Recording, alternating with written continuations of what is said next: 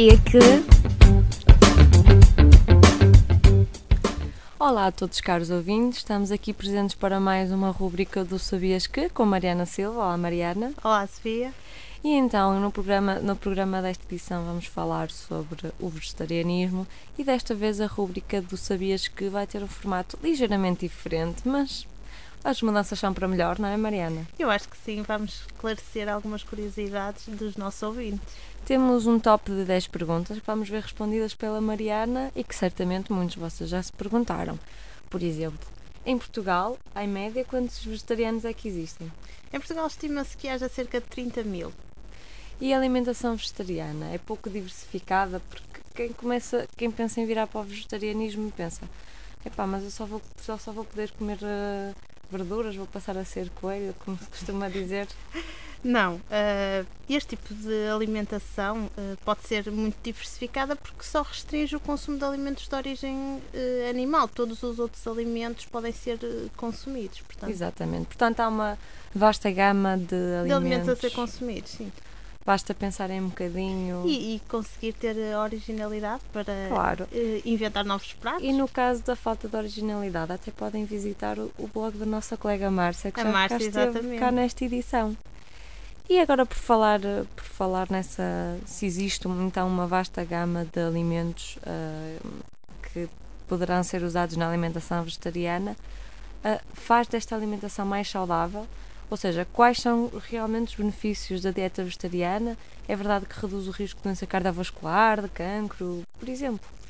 É assim, na minha opinião, tanto a dieta vegetariana como a dieta dita mais tradicional uh, podem ser uh, igualmente saudáveis. O que acontece atualmente é que as pessoas que usualmente fazem a dieta tradicional estão a desviar-se, por exemplo, dos princípios da dieta mediterrânea, ou seja, uhum. consomem grandes quantidades de carne, gorduras saturadas, sal e reduziram o consumo de frutos secos, das leguminosas, dos hortofrutícolas, que é precisamente o oposto do que ocorre com os vegetarianos que comem bastante estes, estes como, alimentos. Como na, na, dieta tradicional tem a. Tem a carne, acabam por se desviar um exatamente, pouco Exatamente, acabam por abusar alimentos, muito claro. mais do que, do que os vegetarianos. E, portanto, hum, eu posso dizer que atualmente sim é verdade que esta dieta uh, acaba por ser mais saudável por estas razões e existem também estudos que ela está associada então a uma redução do risco das doenças cardiovasculares, do cancro e também uh, tem sido demonstrado que os vegetarianos parecem ter, ter menor risco de sofrer de obesidade de hipertensão, da diabetes, da síndrome metabólica, doença coronária e, portanto, sofrem menos AVCs e infartos agudos do miocárdio, bem como a menor incidência de, de vários tipos de cancro, como o cancro do, do cólon e da, da próstata e portanto está associado a uma menor uh, mortalidade. Mas eu penso que se fosse corrigido este, aqueles aspectos uhum. que já referi na, na alimentação tradicional, ambas podem ser igualmente saudáveis. Concordo também. E agora temos aqui esta questão muito abordada no, no, vegetarianismo, que é a origem das proteínas. Temos as proteínas vegetais que são e as proteínas animais. As proteínas vegetais são capazes de satisfazer as nossas necessidades proteicas de igual forma que as proteínas animais? Ou seja, os vegetarianos obtêm a quantidade que precisam só indo buscar as proteínas de origem uh, vegetal ou, ou, é recorrente existirem uh, déficits proteicos? Sim, as proteínas vegetais, tal como as animais, satisfazem as necessidades proteicas do, do organismo. Os estudos, inclu, inclusive, demonstram que a dieta vegetariana suprime as necessidades, não, eh, não só a nível de proteínas, mas energéticas eh, totais do, do indivíduo. Desde claro, existe uma variedade eh, considerável dos alimentos de origem vegetal que são eh, utilizados.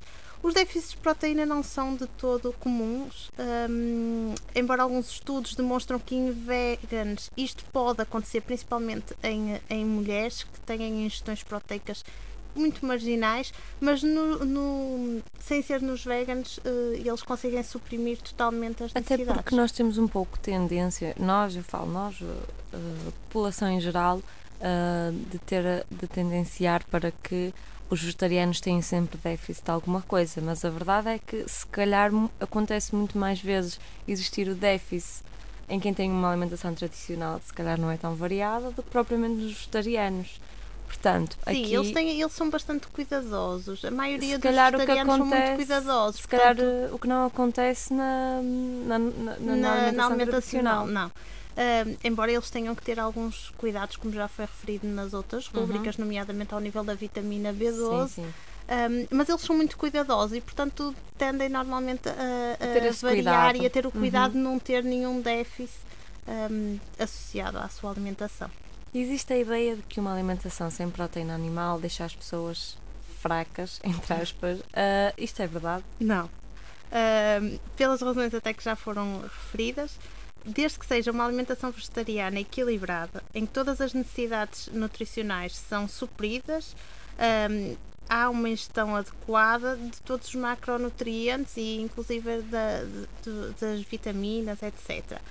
Um, a diferença reside é no facto de, de serem de origem vegetal em vez de animal, mas elas asseguram as necessidades do corpo e, eh, da- do corpo humano e por isso não há o risco de ficar fraco ou ter menos energia, um etc. mito popular, portanto. É um mito, sim.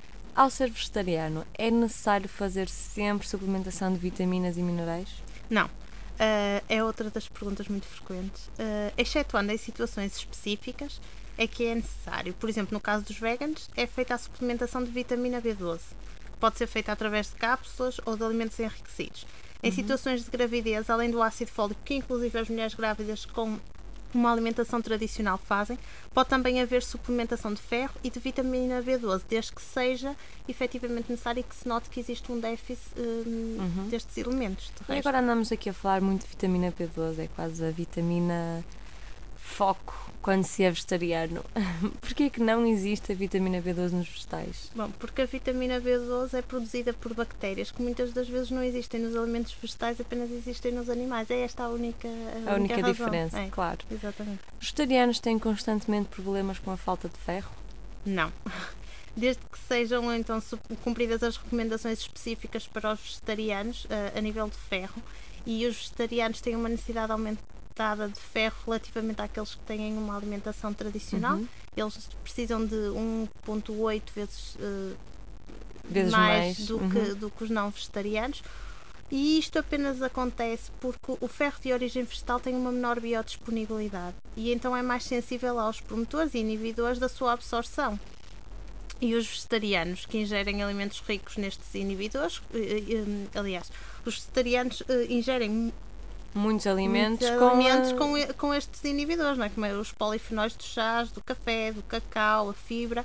E, e, portanto, apesar de muitas das vezes ingerirem as quantidades adequadas de ferro, existe a inibição da sua absorção e isso pode levar a uma deficiência de ferro. Não é propriamente por eles ingerirem pouco, mas sim por ingerirem alimentos Eu que têm até- outros constituintes que vão inibir a sua Eu absorção. até penso que eles consomem se calhar até mais que nós, só que, só que não é tão, lá está, biodisponível, e portanto Biodisponível, tão exatamente. aproveitado, porque o ferro, é, o ferro é abundante, não é? Nos vegetais, Sim, nos- nas leguminosas e portanto é importante também ter um bocado conjugar estas alimentações e, e quando, e quando fizerem as refeições eh, almoço jantar terem cuidado e Nos verem alimentos que, que, que ingerem que com ingerem acompanhamento. Como acompanhamento, exatamente. As mulheres vegetarianas têm uma gestação normal? Sim, elas podem ter, claro, uma, uma, uma gestação normal. Desde que, seja, desde que a sua alimentação seja bem planeada e adequada para, para aquele estadio da, da gravidez. No é, sempre, entanto, é sempre um bom motivo para ir ao nutricionista. Exatamente. No entanto, se a dieta então não for bem planeada, pode não satisfazer as necessidades nutricionais e pode levar ao aparecimento de algumas condições patológicas e algumas complicações, como é o caso do aparecimento de edemas, da anemia, por carência não só de ferro, mas também da vitamina B12, de hemorragias, de aborto ou mau desenvolvimento neurológico eh, do feto e o baixo peso ao nascer. Uh, também pode ocorrer uma diminuição da capacidade de, de realizar atividades hum, que exigem um esforço físico, porque pode haver uma diminuição do teor de creatinina nos, nos músculos. E agora, assim, para terminar, a, última pergunta. Crianças podem ser vegetarianas sem prejudicar o seu crescimento? Sim, sim.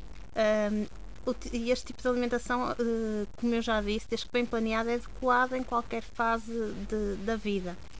O leite materno, por exemplo, das mulheres vegetarianas, uh, tem uma composição muito semelhante ao das não vegetarianas e é nutricionalmente adequado para o bebê. Por exemplo, esta é uma das questões também que sugere muita, muito, muita, dúvida. muita dúvida. E os estudos demonstram que, que existe um desenvolvimento muito semelhante entre filhos de vegetarianas e não vegetarianas. E após a introdução dos alimentos sólidos nestas, nestas crianças, os estudos demonstram que, desde que sejam asseguradas as necessidades nutricionais, o crescimento é absolutamente normal. Uh, apenas existem algumas situações de crescimento inferior ao normal em crianças com dietas muito restritas, como é o caso dos, dos veganos. Já existem claro. pais que incutem logo desde muito e cedo. E aí, se calhar, é preciso filhos. ter um pouco mais de cautela. Exatamente, nesses casos é preciso ter, ter mais cautela, mas de resto podem ter um desenvolvimento normal. E pronto, e acho que já respondemos a, a, a um variado leque de dúvidas que muitos dos nossos ouvintes possam ter sobre a dieta vegetariana. E terminamos assim esta edição do Ondas Nutricionais com sabias que o habitual uh, Sabias que da Mariana Silva e voltamos na próxima semana com um tema que vai vos deixar a pensar, porque vai ser um tema muito bom, vai ser um tema sobre atletismo. Vamos ter a perspectiva do atleta uh, nutricionista e quiçá outros convidados. Fica para surpresa e até um próximo programa.